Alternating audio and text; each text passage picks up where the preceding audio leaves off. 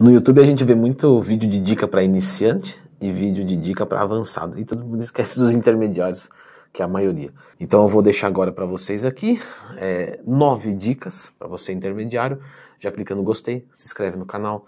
O que eu sempre falo para os meus alunos da consultoria, então número 9. Nem tudo que é grande é bonito, vocês têm que focar músculo fraco. Tá? Quando você é iniciante, não tem como você saber o que é fraco, então não faz sentido. Mas intermediário, uma boa parte, principalmente quem tem o percentual de gordura um pouquinho mais controlado, a gente consegue ter uma boa ideia. E é um ótimo momento para se trabalhar isso. Por quê? Porque quando você está muito avançado, aí você já tem potencial de ganho pequeno. Então, para você melhorar um músculo fraco, demora muito tempo.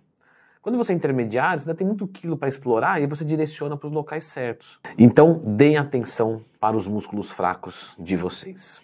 Número 8. Mas não só, por exemplo, o meu ombro é mais fraco do que o meu peito, então eu vou focar o ombro. Isso é legal, tá? Mas uma outra coisa que eu até falei no meu curso de como montar um treino e periodização do zero, vocês têm regiões fracas de uma determinada musculatura. Então, por exemplo, ah, eu tenho o meu superior de peito ruim em relação à parte medial. Então, às vezes, o meu peito ele é bom para o meu físico, mas só a parte superior é ruim. Então, eu vou focar essa parte. E aí sempre tem um engraçadinho para falar assim, nossa, mas a eletromiografia mostra que não tem diferença. Você não consegue só ativar o superior de peito, você... Tá, tá, tá, tá, tá. Muito legal essa história, mas o que importa é o que interessa. Frase brilhante, não é mesmo? Então já clica no gostei e se inscreve no canal. A verdade, pessoal, é que o que a gente observa na prática, sim, movimentos específicos causam detalhamentos específicos. Nenhum tipo, nenhum fisiculturista do mundo tem dúvida disso. E a gente está falando da altíssima performance. Então, com certeza, um supino inclinado vai trabalhar mais a parte superior do que um supino reto. A gente vê isso na prática. Então, foquem as regiões fracas dos músculos que de repente são fortes seus. Número 7 peso livre é legal, máquina é legal. Por que eu estou falando isso? Porque lá na caixinha de perguntas do Instagram, que eu abro todo dia, me manda só lá, o pessoal fala, ah, Leandro, é melhor treinar com peso livre, né?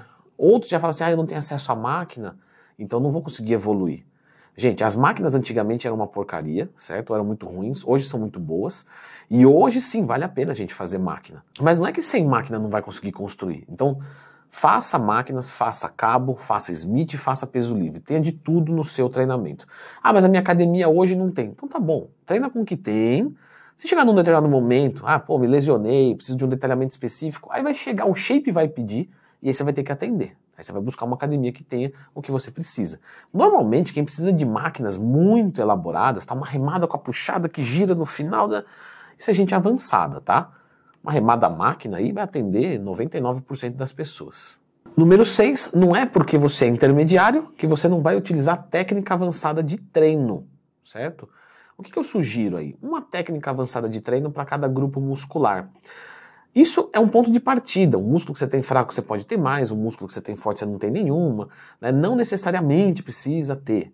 Mas vamos colocar assim que é bem-vindo você ter técnicas avançadas de treino. E aí a gente tem uma cacetada, né? Aí, drop set, rest pause, bis set, super set, strip set, drop set, enfim. Aí vai de pesquisar e ver o que, que adapta melhor. Número 5, carro-chefe, treinar até a falha. Então, já cansei de falar isso aqui no canal, no Instagram. Qual que é a máxima dos meus alunos da consultoria? Treinar até a falha. Esse é o primeiro, é, é, é a base da pirâmide. Não está em cima ou está embaixo? Não, eu quis dizer que é o mais importante, que é a base da pirâmide. O mais importante de tudo é você treinar até a falha para evoluir o mais rápido possível. Leandro, mas tem uma pesquisinha que fala, essa pesquisinha vem de droga, você está falando baixinho? Não. Essa pesquisa fala que você consegue resultado sem treinar até a falha. Beleza, muito legal. Você também consegue sair de São Paulo e ir para Bahia a pé. Mas isso não quer dizer que é o mais eficiente. Você não está aqui assistindo o vídeo buscando resultado. Você está aqui buscando o melhor resultado. E o melhor resultado vem com o treinamento até a falha. Obviamente dentro de uma periodização, tá? Número 4. O intermediário, ele precisa de isoladores e compostos, porque ele ainda tem volume para explorar. Então exercícios compostos, supino, agachamento, terra, remadas, isso tudo é muito bem-vindo. Mas ele também já começa a ver um aspecto do shape dele que ele fala, pô, eu preciso focar nessa parte, nessa parte. E aí os isoladores são importantes. Então tenha os dois no treinamento de vocês. Número 3, uma sugestão que eu também deixo às vezes para os alunos da consultoria. Faz uma avaliação postural. Alguns shapes faltam é, postura mesmo. Tem uma escoliose, tem uma cifose, uma lordose, todas essas ose aí é dose. Ai, que porcaria, que vergonha, meu Deus. Edita isso, tira. Mas não tirou, desgraçado.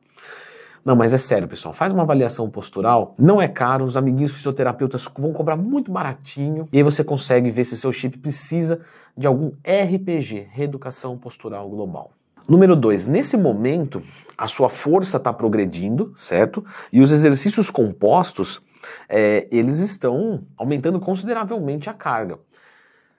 E às vezes o condicionamento cardiorrespiratório não dá conta. Então faça aeróbico visando aumento de performance. Então não um aeróbico em jejum, mas um aeróbico com alguma intensidade, tá? Por exemplo, 150, batimentos por minuto, alguma coisa próxima disso. Depende da sua idade, né? Mas mais ou menos uns 150 batimentos por minuto é um bom valor para você progredir condicionamento cardiorrespiratório para poder hipertrofiar mais. Para você levar um agachamento até a falha, mas não porque seu coração parou, parou de limitar o final do exercício, e sim porque o seu quadríceps não aguentou. Quando o coração ou o pulmão para o exercício antes da musculatura, isso é muito ruim para quem está querendo construir músculo. E número um, suplementação, certo?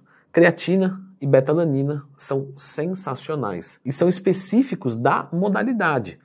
Portanto, a suplementação dos dois para quem pratica musculação em bulk, cut, não interessa, vai ser muito bem-vindo. O iniciante usar não faz muito sentido porque ele não consegue chegar até a falha muscular.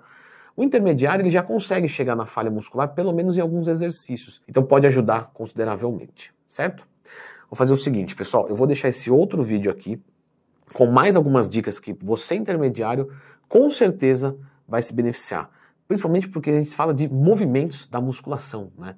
Então, nesse momento, você tem que começar a melhorar a sua técnica. Dá uma conferida nesse vídeo.